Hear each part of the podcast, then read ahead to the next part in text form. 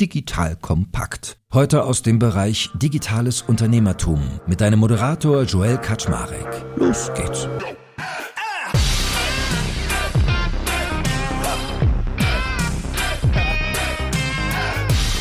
Hallo Leute, mein Name ist Joel Kaczmarek. Ich bin der Geschäftsführer von Digital Kompakt und heute spreche ich mit dem lieben Christian Leibold, Partner bei Headline, einem der besten VCs des Landes, wenn nicht sogar Europas, wenn nicht sogar der Welt, darüber, wie eigentlich Dealmaking mit VCs aussieht post-Covid. Naja, post-Covid ist ja manchmal ein bisschen schwierig. Gefühlt ist es ja eine Welle, mal sind wir post, mal sind wir wieder mit Covid. Aber ihr wisst, was ich meine.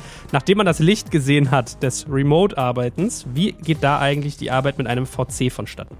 Das heißt, wir werden darüber sprechen, wie sich der ganze Fundraising-Prozess eigentlich akzeleriert hat, was das für Effekte mit sich bringt und warum VCs jetzt zunehmend auch eigene Software schaffen, eigene Tools sich bauen, eigene Wissenspools aufbauen und wie das auch das ganze Spiel nach dem Dealabschluss eigentlich so verändert. So, ich glaube, ganz viel drin für Leute, die gerade auch Fundraising suchen oder generell sich für ihre Kommunikation mit Investoren rüsten. Und darauf freue ich mich, lieber Christian, dass wir uns endlich mal wieder sprechen. Moin, schön, dass du da bist. Hallo, grüß dich. Als ich das letzte Mal gesehen habe, hieß deine Firma noch anders. Guck mal, erstmal verspäteten Glückwunsch zur Umbenennung. Ja, vielen Dank die Zeiten ändern sich. Ja, ne, sind wir mitten im Thema. Zeiten ändern sich. Erzähl doch mal ganz kurz, wie ihr mittlerweile arbeitet als VC. Wenn jetzt alle irgendwie gefühlt am Zoomen sind, remote arbeiten, man irgendwie hybrid ist und so weiter. Ja, also da hat sich natürlich auch in den letzten anderthalb Jahren für uns unglaublich viel getan. Da können wir auch in verschiedene Aspekte einsteigen. Aber ich glaube, das Entscheidendste ist, dass natürlich auch wir sozusagen alle unsere Prozesse vor Remote umgestellt haben. Und der Kern beim VC ist ja immer,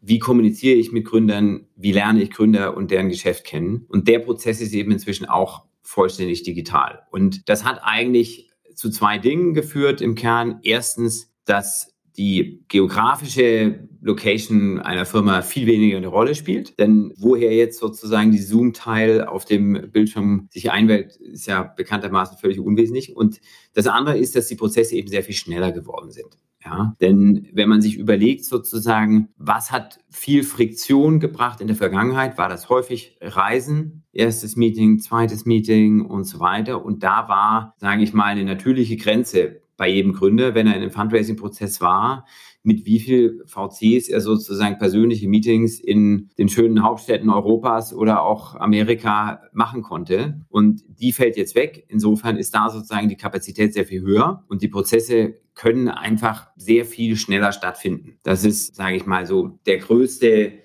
Änderungspunkt, der sich im Übrigen, da kommen wir vielleicht gleich noch drauf, auch, glaube ich, nicht mehr zurückentwickeln wird. Und jetzt mal, also wirklich aus der Erfahrung gesprochen, sind diese Gespräche anders, wenn man sie virtuell führt? Weil ich meine, man redet ja darüber, dass man viel Geld auf eine Wette platziert und das braucht ja so einen Vertrauensaufbau, da braucht es ja sowas Zwischenmenschliches. Und ich glaube, jeder von uns hat gemerkt, es funktioniert schon, sich remote zu unterhalten, aber es fehlt auch irgendwie ein bisschen was. Sind eure Dealentscheidungen anders, wenn ihr einen Gründer noch nie gesehen habt und dem aber ein paar Millionen Euro überweist? Ja, das ist so. Es fehlt natürlich was. Ne? Man darf natürlich auch nicht vergessen, die Digitalbranche insgesamt ist ja jetzt mit Ausnahme von speziellen Segmenten eher eben beschleunigt worden durch Covid. Insofern war es eigentlich ein positives Investitionsumfeld wo auch erstmal viel funktioniert. Und da muss man jetzt erstmal dann über die Jahre sehen, ob man vielleicht Fehler gemacht hat an Stellen, die nicht gleich offensichtlich sind. Aber ich sage mal, grundsätzlich ist es so, virtuelle Meetings sind eigentlich immer eher faktenorientierter, sind sozusagen eher auf Effizienz fokussiert. Insofern ist es schon so, dass man eigentlich von dem, was man lernen muss, das wahrscheinlich auch im virtuellen Format lernt. Die Frage, die dann bleibt, ist, was passiert, wenn es denn mal ruckelt? Ja, wenn mal schwierige Zeiten kommen und wenn es primär darum geht, wie vertrauensvoll ist eigentlich die Beziehung zwischen Gründer und Investor. Und da muss man, glaube ich, jetzt, sage ich mal, einiges nachziehen, wenn man so will, und vielleicht schon auch Zeit investieren in der Kommunikation mit den Gründern. Meine Hoffnung wäre, dass, und so haben wir das auch gehandhabt, eigentlich jetzt im Sommer oder in den Zeiten, wo physische Treffen wieder möglich waren, dass man so ein bisschen unterscheiden lernt zwischen, wann ist das Zoom-Format völlig ausreichend und wann ist ein physisches Format sinnvoll. Und so ein bisschen, sage ich mal, dieses in Anführungszeichen durchschnittliche Board-Meeting oder durchschnittliche Meeting, was anderthalb Stunden dauert, zwei Stunden, drei Stunden, wie auch immer, vielleicht nicht mehr so der Standard ist, sondern dass man eben sagt, naja, jedes zweite Board-Meeting mache ich virtuell. Das ist dann ein bisschen kürzer, ist per Zoom wunderbar. Wenn ich dann aber alle Leute zusammenbringe, dann mache ich da vorher noch ein Abendessen, dann mache ich das ein bisschen intensiver, bringe ich vielleicht auch ein paar Leute sozusagen aus dem erweiterten Team im Startup rein, dass die einmal die Investoren sehen. Also mach so ein bisschen, sage ich mal, mehr, als man so im durchschnittlichen Meeting gemacht hätte, um, sage ich mal, einerseits die Effizienz die man absolut gewinnen kann, zu nutzen. Auf der anderen Seite aber eben auch in diese Relationship zu investieren, weil das bewährt sich dann meistens, wenn es dann eben mal nicht so gut läuft. Gibt es denn Gründer, wo du Millionen platziert hast und du kennst sie noch nicht persönlich? Ja, ja, mit Sicherheit, natürlich. Absolut. War ehrlich auch ein bisschen humoristisch gefragt. Man kennt ja so diese Klischees. Ich halte eine Präse von einem Investor, da sitzen drei Partner, zwei davon hängen mit dem Kopf irgendwie im Handy und lesen eigentlich E-Mails und der dritte hört so mit einem Ohr zu und muss es hinterher den anderen erklären, was sie da abgelehnt haben. Da würde ich ja denken, so auf Remote muss ja, wenn man so ein bisschen ADHS-Investor ist, noch schlimmer sein. Die Ablenkung. Wie arbeitet ihr da? Was hast du erlebt? Ja, ich glaube, das funktioniert eigentlich ganz gut, ja, weil man muss natürlich bedenken, diese Partnerpräsentation oder Investment Committee, wie man das auch immer nennen will, das ist ja am Ende nur ein kleiner Baustein. Dem geht ja relativ viel Arbeit vorher. Man stützt sich natürlich sehr, sehr stark auf Referenzen. Das ist sicherlich was, das wir nochmal deutlich intensiviert haben, indem man einfach wirklich versucht, sozusagen die Gründer, Gründerinnen möglichst von verschiedenen Seiten sozusagen ein bisschen zu beleuchten, mit ehemaligen Mitarbeitern zu sprechen, wer auch immer da sozusagen eine Überschneidung im Netzwerk darstellt. Und dann macht man natürlich sich auch Arbeit sozusagen in der Analyse des Geschäftsmodells, des Sektors. Und generell, glaube ich, kommen wir eher jetzt in eine Welt, wo es eher darum geht, sage ich mal, bestimmte Märkte sich genau anzugucken, da eine These zu haben und dann sozusagen nach wirklich Top-Teams zu suchen, als dieses rein reaktive. Und deswegen würde ich jetzt sozusagen die Präsentation per se gar nicht überbewerten. Da ist sicherlich auch eine Schwäche, dass sozusagen auch die Interaktion eines Teams untereinander man ganz anders spürt in einem In-Person-Meeting, als wenn da zwei, drei Gründer sozusagen auf Zoom-Teils sind in verschiedenen Locations. Das ist alles sehr viel mechanischer, weil also ein bisschen die Spontanität fehlt. Aber dennoch kann man da, glaube ich, sehr viel ablesen. Man gewöhnt sich auch da so ein bisschen auf die Zwischentöne zu achten. Aber wie gesagt, also man versucht natürlich möglichst viel Arbeit vorher gemacht zu haben, gerade was sozusagen so die Persönlichkeit in Anführungszeichen angeht, denn da fehlt einem sicherlich was im virtuellen Meeting. Und jetzt mal für dich als Mensch, also Investoren, wenn ich die immer sehe, bei denen sind ja gefühlt diese äh, Kopfhörer von Apple, ihr nehmt immer die Kabel gebunden, wahrscheinlich weil die Schnurlosen irgendwie äh,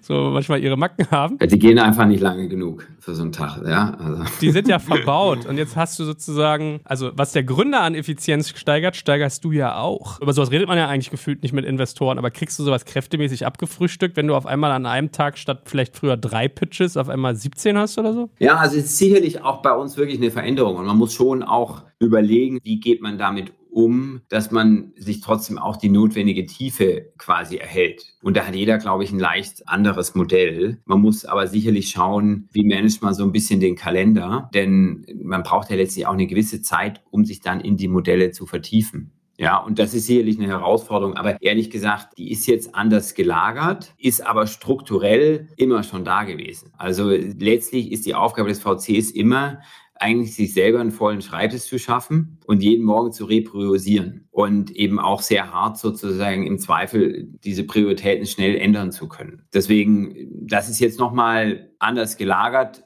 aber hat sich im Grundsatz nicht geändert. Wie haben sich denn die Runden verändert mit der neuen Arbeitsweise? Also, das ist ganz interessant, weil natürlich am Anfang waren alle ein bisschen vorsichtig und jetzt hat sich alles wieder sage ich mal, so eingeschwungen, dass der, ich sage jetzt mal, der Comfort-Level, den man hat beim Investieren, glaube ich, nicht sehr anders ist, als er vorher war. So, und dann ist es aber gleichzeitig so, dass durch diese höhere Fungibilität durch Zoom, dass sozusagen der Investor, der jetzt in New York sitzt, eigentlich, sage ich mal, genauso schnell entscheiden kann in einem Prozess für eine Company in Berlin, wie jemand, der dort sein Office hat. Tut sich vielleicht ein bisschen schwieriger, sage ich mal, schnell Referenzen einzuholen und so weiter, weil man vielleicht nicht ganz so viele Leute schon dort kennt. Aber hat dafür vielleicht wieder andere Datenpunkte. Insofern führt das dazu, dass sozusagen sehr viel mehr Investoren auch international auf Firmen in Europa gucken, was per se erstmal schon mal eine sehr gute Sache ist. Dann aber, sage ich mal, eben auch dadurch zusätzliches Geld in den Markt kommt und dadurch die Runden tendenziell erstmal größer geworden sind. Das ist sicherlich der Fall. Das sieht man auch an den Daten, dass eben mehr Investoren jetzt in Europa investieren. Die haben zum Teil auch erheblich große Fonds. Deswegen,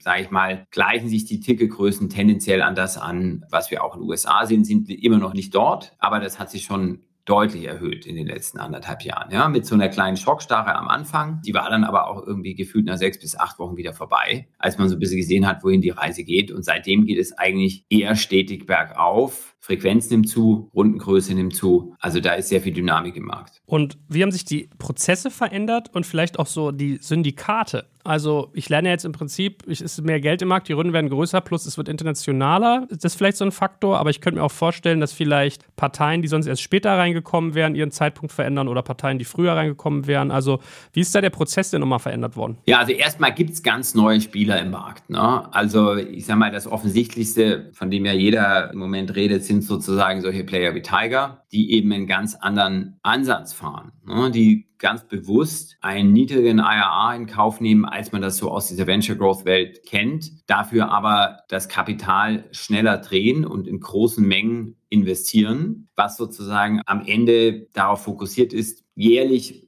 einen hohen Cashflow zu erzeugen, sozusagen, zurück zu den Investoren. Das sind also andere Zielsetzungen. Das wirkt sich dann in der Strategie aus, wie man investiert, eben mit einer sehr hohen Frequenz und in einer großen Breite in Firmen, die, sag ich mal, gewissen Kriterien entsprechen. Und das sind erstmal ganz neue Marktteilnehmer. Da gibt es eine ganze Reihe anderer von auch, die sozusagen eher mit so einer Logik, die so ein bisschen aus der Hedgefund-DNA kommt, investieren. Und das verändert den Markt, sage ich mal, jetzt erstmal von oben nach unten von oben gibt es da jetzt neue Player, die da reinkommen. Und dann ist es eben so, dass sozusagen generell internationale Investoren früher schon investieren. Ja, da gibt es dann den etwas, sage ich mal, bekannteren Approach, dass amerikanische Fonds sagen, gut, jetzt machen wir auch irgendwie ein Büro in London auf und wollen natürlich sozusagen dann auch mehr in Europa investieren, haben dann auch sozusagen Feet on the Ground hier in Europa. Und das geht dann eben vielleicht noch früher bis in die Seed-Phase hinein. Also auch da gibt es sozusagen zusätzliche internationale Spieler. Da gibt es aber auch eine ganze Reihe davon, die sich gar nicht die Mühe machen, ein lokales Büro zu eröffnen, die einfach sagen, wie gesagt, also auf Zoom ist das eh alles gleich, wir müssen uns nur die Zeitverschiebung merken. Ja, und das ist, ehrlich gesagt, ganz gut darstellbar. Insofern sehr viel internationaler geworden. Das führt dann natürlich zu neuen Syndikatskonstellationen. Und generell hat sich der Markt eben sehr viel weiter gedreht in Richtung, es ist ein Unternehmermarkt und kein Investorenmarkt. Das heißt, wir haben eben jetzt, sage ich mal, Wettbewerbsverhältnisse, wie man sie in den USA vielleicht vor zwei, drei, vier Jahren hatte. Nämlich, dass man durchaus mal auf einer guten Company, dass die dann auch 10, 15 Angebote haben. Und dadurch entstehen natürlich logischerweise immer neue Syndikate, weil dann am Ende die Gründer sagen, naja gut, die zwei Parteien haben wir jetzt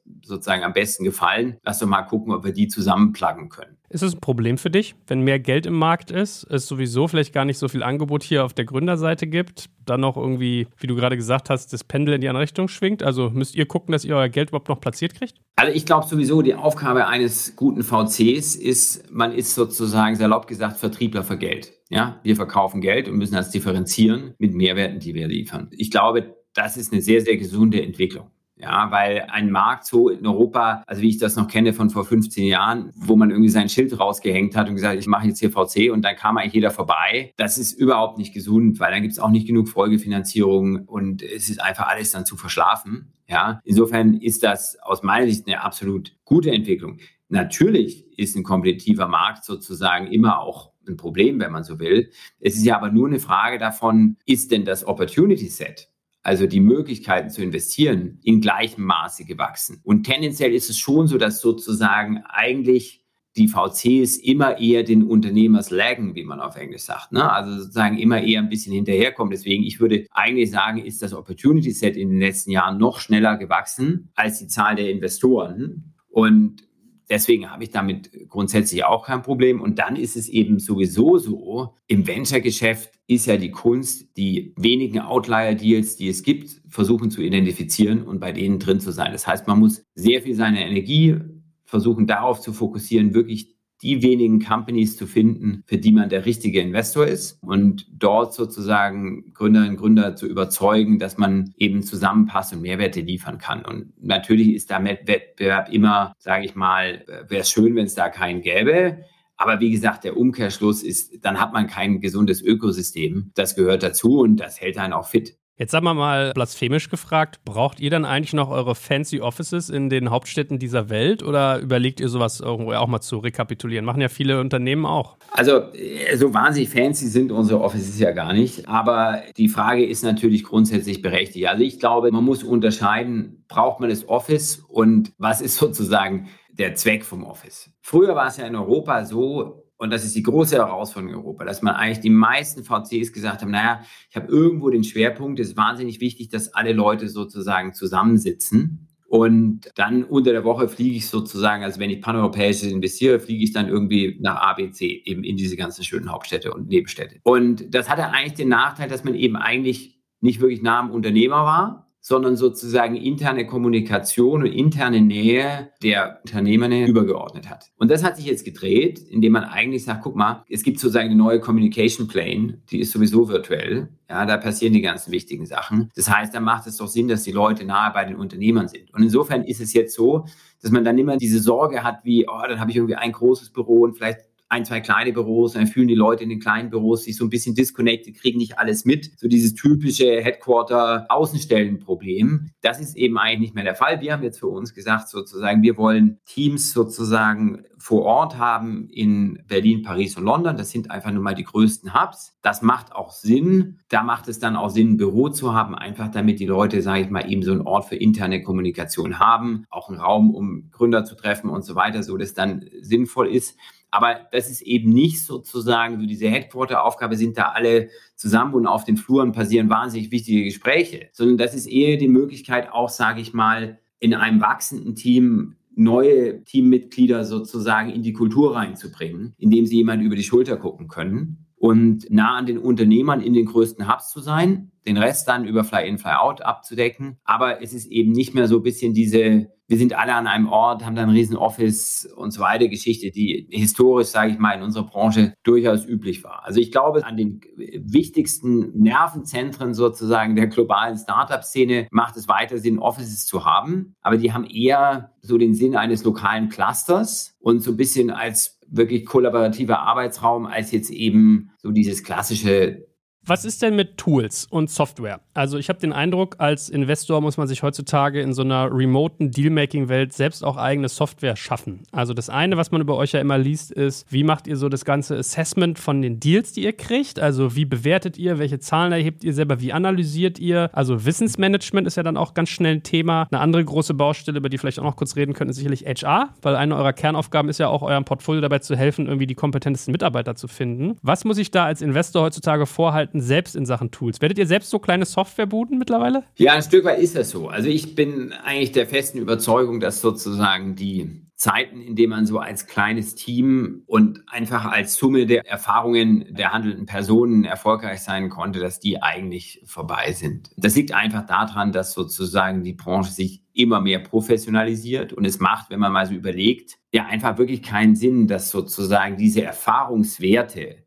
die es ja zweifelsohne gibt, das ist ja das Tolle an unserem Job, nicht? Dass man sozusagen quer über ein Portfolio gucken kann, dass diese Erfahrungswerte nur in Köpfen abgespeichert werden. Und wir haben das sozusagen jetzt, sage ich mal, in diesem, wenn man so will, Benchmarking-Bereich für uns tatsächlich auch über ein eigenes Software-Tool systematisiert. Wir haben ja schon sehr viel länger, schon seit 15 Jahren ein Software-Tool für den Sourcing-Bereich, was wir auch eben, ich sag mal, immer weiter ausgebaut haben. Aber jetzt auch seit einer Reihe von Jahren haben wir eben versucht sozusagen diese Analyse von Firmen so auch zu standardisieren, insbesondere damit wir auch den Unternehmern das zurückspielen können. Denn es ist ja das eine sozusagen Daten einer Firma KPIs, sage ich mal, für die interne Analyse zu sehen. Das andere ist ja, man kann damit auch einen sehr viel transparenteren Prozess mit den Unternehmern fahren. Gerade wenn eine Firma sozusagen in die Wachstumsphase kommt, ist es natürlich schon auch für den Unternehmer spannend, Feedback zu bekommen von jemand, der eigentlich sehr viele Companies in vielleicht verwandten Märkten, anderen Geografien und so weiter sieht. Und dann ist es ja meistens so, da macht man Kohortenanalysen, Kapitaleffizienzanalysen, da gibt es, sag ich mal, auf der einen Seite relativ standardisierte Wege, sich das anzugucken. Das Problem ist aber, die sind noch nicht so standardisiert, dass sie vergleichbar sind.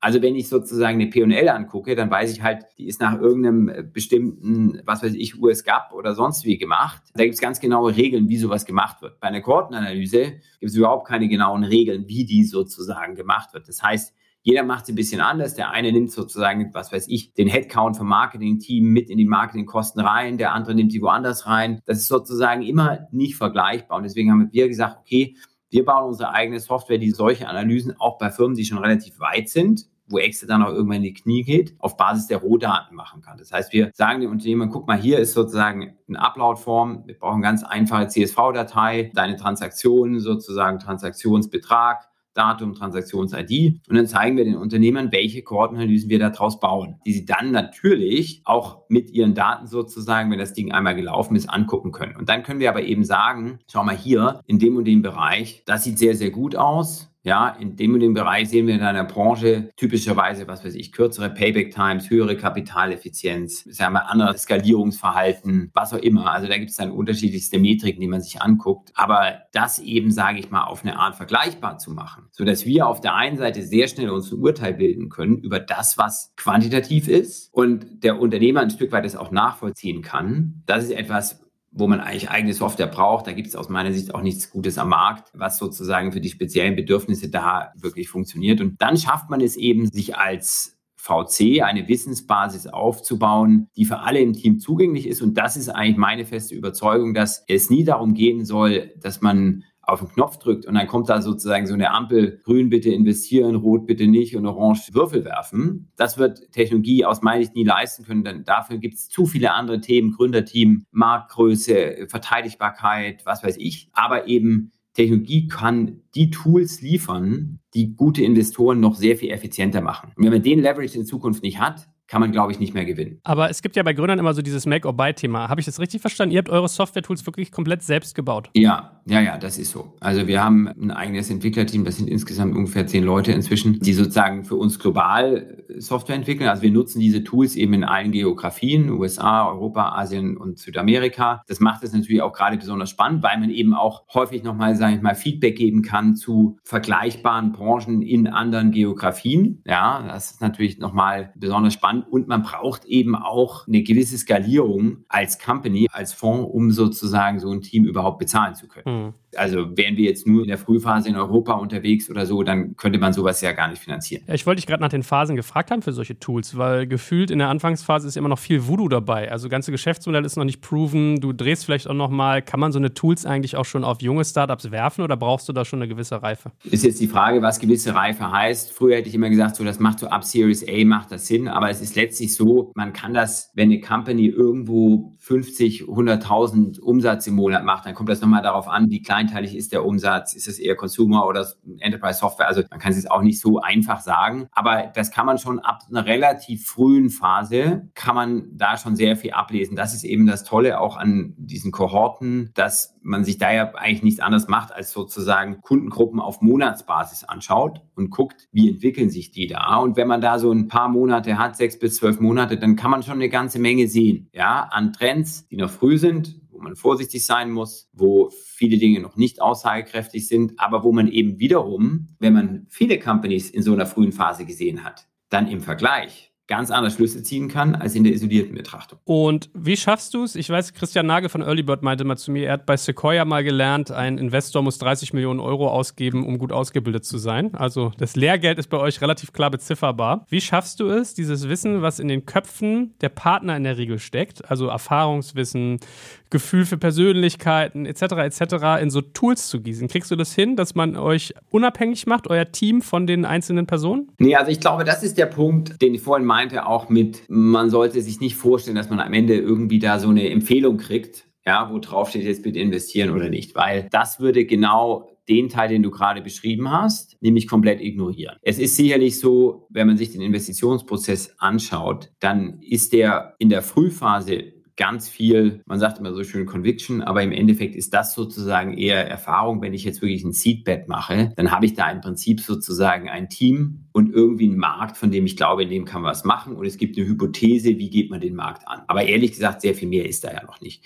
So. Und je weiter ich sozusagen Richtung Wachstum komme, umso mehr zählen natürlich die Zahlen und umso mehr sind die Zahlen Indikator letztlich für die Qualität des Teams. Wenn die es schaffen, da ein gutes Business aufzubauen mit hoher Geschwindigkeit, ja, dann machen die offensichtlich was richtig. Nur es ist auch da immer noch so, da gibt es dann auch immer noch sehr viel, was sozusagen man für die Zukunft verstehen muss im Sinne von Entwicklungspotenzial, weil wenn man überlegt, die Bewertung, die wir bezahlen, ist ja sozusagen eigentlich der Preis der Option für die Entwicklung der Firma nach vorne. Und insofern hat man ja immer das als Aufsatzpunkt. Es muss also weiter Wachstum geben, sonst geht das alles nicht auf. Und da spielen all diese Sachen rein. Das wird man nie in Tools reinbekommen. Das ist sozusagen die Hälfte im Prozess, wo eben auch tatsächlich, auch deswegen sage ich mal, ist dann wieder in Person, insbesondere für junge Menschen, die in diesen Job reinkommen, ganz, ganz wichtig, ja, wo sehr viel einfach viel reden, viel gemeinsame Companies angucken wichtig ist. Man kann sozusagen diese Summen auch übersetzen in, ich muss 100, 500, 1000 Companies gesehen haben, bevor ich gewisse Muster zuverlässig erkennen kann. Und auch dann ist zuverlässig wahrscheinlich immer noch ein großes Wort. Und das wird immer so sein. Aber eben was ich mir nicht individuell erarbeiten müssen sollte, sind so Dinge wie, was ist denn eine gute Core Ratio, was ist denn eine gute Payback Time in der und der Branche, ja, zu dem und dem Stadium. Das sind Dinge, da muss ich eigentlich, wenn die Firma quer über alle ihre Partner hunderte Firmen, tausende Firmen angeguckt hat, die sozusagen diese KPIs produzieren, dann muss ich dort darauf Zugriff haben und nicht den Leute anrufen müssen oder den einen, der die eine Firma da und da angeguckt hat, sondern diesen Pool of Knowledge muss ich doch zugänglich haben at my fingertips. Und da ist so ein bisschen, sage ich mal, unsere Vision, dass man am Ende halt sich das so vorstellen kann, heute ist quasi Gmail wahrscheinlich das wesentliche Arbeitstool und da muss dann irgendwann mal was anderes sein wo eben letztlich diese Zahlen sozusagen abrufbar sind. Da kommen dann natürlich auch irgendwelche qualitativen Themen mit rein. Aber primär geht es erstmal darum, sozusagen zumindest den Teil an systematischem Wissen, was man aufbaut, auch wirklich zugänglich zu machen. Und dann gibt es da immer noch ganz viel, was wirklich Erfahrung ist, Netzwerk. Denn in der Tat arbeiten wir mit imperfekter Information, vor allem in der Frühphase. Und natürlich werden wir dafür bezahlt, sozusagen da in einem Team auch dieses Wissen aufzubauen, die Erfahrung weiterzugeben. Letzter Thema Themenkomplex. HR, wie angedroht, ist ja ein großes Thema für euch. Also ich kriege immer wieder mit, dass ihr sehr viel Zeit darauf verwendet, für eure Portfolios denen zu helfen, Leute zu finden. Da sind wir jetzt schon ein bisschen aus dem Thema Dealmaking raus. Ist ja eigentlich schon Post-Dealmaking. Aber so auch mal als Faktor, wie man vielleicht als Gründer, wenn man im Dealmaking-Prozess ist, auf Investoren guckt, könnte es ja ein relevanter Faktor sein, weil das ist ein Problem, was sie haben werden. Was hast du da bei euch schon so gesehen oder auch am Markt? Was tut sich denn da so in Sachen Tooling? Ja, also es ist natürlich so, dass generell der ganze HR-Komplex ist sich genauso rapide verändert hat wie das Dealmaking. Denn natürlich ist es jetzt auf der einen Seite so, dass der Talentpool viel größer geworden ist. Ja, ich hatte ja immer gesagt, Talent ist eigentlich sozusagen der einzige begrenzende Faktor in Europa. Ja, weil die Welt auch schon vor Covid sozusagen für eine Enterprise-Software-Firma oder so ist eigentlich der globale Markt immer schon zugänglich gewesen. Im Consumer-Bereich sowieso. Jetzt ist es aber so, dann war immer die Frage sozusagen, kriege ich lokal genug Entwickler und Leute, die sozusagen die anderen Funktionen alle abbilden, Marketing, Product und so weiter. Und da war dann immer die Frage, gibt es denn schon genug erfolgreiche Companies hier, die in dieser jeweiligen Branche sozusagen schon Leute ausgebildet haben, die das jetzt vielleicht zum zweiten oder dritten Mal machen können. Und das war immer noch so ein bisschen der Bottleneck. Jetzt ist das Schöne, jetzt kann ich als Startup natürlich versuchen, dieses Talent irgendwo in anderen Regionen zu finden, die vielleicht schon ein bisschen stärker entwickelt sind in meiner Branche oder was auch immer und kann die Leute in einem Remote-First-Modell dann auch gut einbinden. Blöd ist natürlich, das kann jeder andere auch, ja, und das führt natürlich auch dazu, dass die guten Leute, die heute schon in der Firma XY sind, dann auch wie wild abgeworben werden. Also ich glaube sozusagen, die LinkedIn-Anfragen für einschlägige Funktionen, die haben sich gefühlt irgendwie verzehnfacht bei den Leuten. Und der Wettbewerb ist natürlich auch in die Richtung viel, viel härter geworden. Insofern ich glaube, was da das Entscheidende jetzt ist, ist natürlich zum einen weiterhin die Identifikation von Talent. Auch das geht jetzt eben viel globaler. Da versuchen wir natürlich unsere internationale Plattform auszuspielen, weil wir können natürlich da ganz andere Netzwerke anzapfen, ja, die jetzt plötzlich relevant sind. Also jetzt kann es eben plötzlich Sinn machen, für ein Startup in Europa jemand im Silicon Valley zu suchen und auch einzustellen. Das war früher immer, als man zum Recruiter gegangen hat, hat gesagt, ja, das ist sozusagen Needle in the Haystack. Da brauchst du entweder jemand, der ist doch total jung, sodass er gut umziehen kann, oder du brauchst den Empty Nester, dass sozusagen Kinder aus dem Haus sind. Zwischen rein kriege ich die Leute nicht zurück, ja, und, und, und. So, das ist jetzt alles weg. Ja, jetzt kann man sehr viel mehr inhaltlich competen. Da, wie gesagt, können wir dann natürlich sozusagen diese etablierten Netzwerke in den verschiedenen Geografien anzapfen. Und auf der anderen Seite ist, glaube ich, jetzt viel stärker noch die Aufgabe des VCs, sagen wir mal, bei möglichen Kandidaten dafür zu werben, dass das ein gutes Unternehmen ist, das Gefühl zu geben, das ist eine spannende Aufgabe, die auch eben ausreichend finanziert ist, sodass die Firma wirklich gut wachsen kann und so weiter und es eben interessante Herausforderung ist. Also da ist auch unser, sage ich mal, neben der Identifikation ist, glaube ich, unser Involvement nochmal dramatisch hochgegangen im Sinne von wirklich Gründerinnen und Gründer zu unterstützen, die Leute dann auch über die Linie zu bringen. Ich meine, wir reden ja heute viel über Remote. Wie ist denn so euer Portfolio-Austausch mittlerweile auf Remote-Steroide gesetzt worden? Also macht ihr das auch, dass ihr das, was vielleicht früher mal, ich muss mal an diese HTGF-Jahrestreffen manchmal denken, macht ihr solche Geschichten auch bei euch, dass ihr das Portfolio von euch remote stark und vielleicht auch in einer, sage ich mal, ein bisschen strukturelleren Form unterstützt und vernetzt? Ja, das machen wir dann jetzt eher themenbezogen, weil da ist natürlich das Schöne, dass man auch die Möglichkeit hat, so über den Gründer hinaus zu bestimmten Themen die Leute zusammenzubringen, weil eben der Aufwand, sich in den Zoom-Call einzuwählen, ja viel geringer ist, als irgendwo hinzufahren für ein, zwei Tage, was dann meistens, da man ja solche Portfolio-Summits, wie man es nennen möchte, dann ja wirklich ausgerichtet auf den CEO oder Gründer, wie auch immer, und waren dadurch thematisch meistens eher auf die Themen fokussiert, die wirklich alle CEOs irgendwie interessieren. Also wir haben jetzt versucht, eher, sage ich mal, auch fachliche Themen zu machen, die vielleicht ein bisschen stärker fokussiert sind und dann vielleicht, sage ich mal, für den VP Marketing relevant sind oder wie auch immer. Was sozusagen so dieses Zusammenbringen der Leute insgesamt angeht, da muss man sagen, ist mein Punkt, da ging es eigentlich gerade immer drum, bei den Gründern diese physische Komponente, sich kennenzulernen, so ein bisschen Serendipity, wirklich das Netzwerk, sage ich mal, nicht funktional zu erweitern, sondern eher so Menschen, die, sage ich mal, vielleicht ähnliche Ziele haben, kennenzulernen und das in so einer entspannten Atmosphäre. Das ist aus meiner Sicht, ehrlich gesagt, relativ schwierig auf Zoom abzubilden. Und da würden wir uns wünschen, dass man das wieder physisch machen kann. Wir haben jetzt bei uns intern so ein bisschen auch nochmal alle Termine quasi angepasst, dass wir wirklich sagen, alles, was Dinge sind, die wir gerne physisch machen würden, kommt jetzt in die Sommermonate, so mal auf absehbare Zeit. Ne? Und dann muss man weitersehen. Aber häufig waren das klassisch so, was weiß ich, Annual Meeting November und so weiter. Da muss man einfach überlegen, ob das jetzt noch so wahnsinnig viel Sinn macht oder ob man sagt, da, da muss man mal ein bisschen anders terminieren. Aber ich glaube, dass so diese wirklich mit leider das mit das Stärkste an der Portfolioverknüpfung ist eben wirklich dieser In-Person-Austausch und der wird anders schwer abbildbar sein. Denn Serendipity ist so das eine, was wirklich verloren geht, wo wir ja auch alle ein bisschen von der Substanz leben. Also Thema Netzwerkaufbau, glaube ich, alle, mit denen ich spreche, sagen eigentlich, ist es schon was anderes, ob du jemanden über Zoom kennenlernst, zum Beispiel andere Investoren oder eben mal übers Mittagessen. Und die Relationship ist dann immer eher funktional und weniger tief, sicherlich, als wenn man eben mal wirklich in Ruhe miteinander ein paar Mahlzeiten verbracht hat. Letzte Frage, lieber Christian. Wie lange wird das Ganze eigentlich so bleiben? Also wie ist die Dauerhaftigkeit dessen, was wir gerade beschrieben haben, eigentlich wirklich? Ist es auch ein paar Jahre noch so oder meinst du, das wird sich alles wieder zurückdrehen?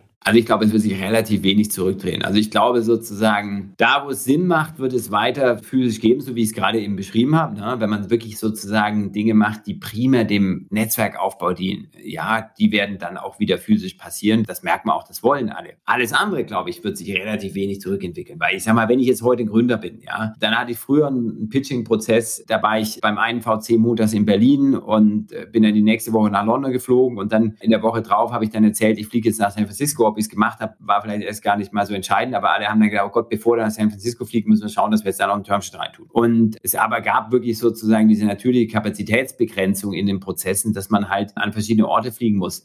Heute kann der Gründer oder die Gründerin ja sagen, okay, also ich mache um 9 Uhr den Call in Berlin, so, dann um 10 bis die London, das ist sozusagen sozusagen selbe Local Time sogar für die. Also Leute brauchen nicht mal ihr sozusagen First Morning Meeting da irgendwie umlegen. Und dann höre ich halt irgendwann in San Francisco abends auf. Ja, so. Und diese Reise von Ost nach West in einem Tag, die ist unglaublich effizient. Ich kann damit das Entscheidendste aus Gründersicht im Prozess optimieren, nämlich sozusagen die Leute zu synchronisieren und möglichst viele gleichzeitig im selben Stadium eines Finanzierungsprozesses halten, um dann möglichst viel Competition reinzukriegen. Und deswegen glaube ich, wird es aus Gründersicht da gar keine Motivation geben, wieder zurückzugehen in, in die physischen Prozesse. Vielleicht, wenn man dann sagt, okay, ich habe jetzt meine zwei Favoriten, dass man die dann nochmal trifft, um eben nochmal die Leute wirklich ein bisschen besser kennenzulernen, aber in dieser Anbahnungsphase auf keinen Fall. Und auch, ich glaube, sag ich mal, wenn ich zum Beispiel jetzt an die andere Seite denke, für uns intern, dieses Modell wirklich remote first und die entscheidende Kommunikation ist immer virtuell, hat sich wahnsinnig bewährt. In so einem Markt wie Europa, der multilokal ist, aber auch für uns global. Hervorragend. Lieber Christian, hey, vielen Dank, dass du uns mal mit hinter die Kulissen genommen hast. Und ich habe mal geguckt, es ist ziemlich viel Zeit vergangen, seitdem du das letzte Mal im Podcast warst. So viel Zeit lassen wir bis zum nächsten Mal nicht mehr verstreichen. Und da freue ich mich schon drauf. Sehr gerne. Ich auch. Vielen Dank. Danke fürs Zuhören beim Digital Kompakt Podcast. Du merkst, hier ziehst du massig Wissen für dich und dein Unternehmen heraus. Wenn du mit uns noch erfolgreicher werden möchtest, abonniere uns auf den gängigen Podcast-Plattformen. Und hey, je größer wir werden, desto mehr Menschen können wir helfen. Also erzähl doch auch deinen Kolleginnen und Kollegen von uns. Bis zum nächsten Mal.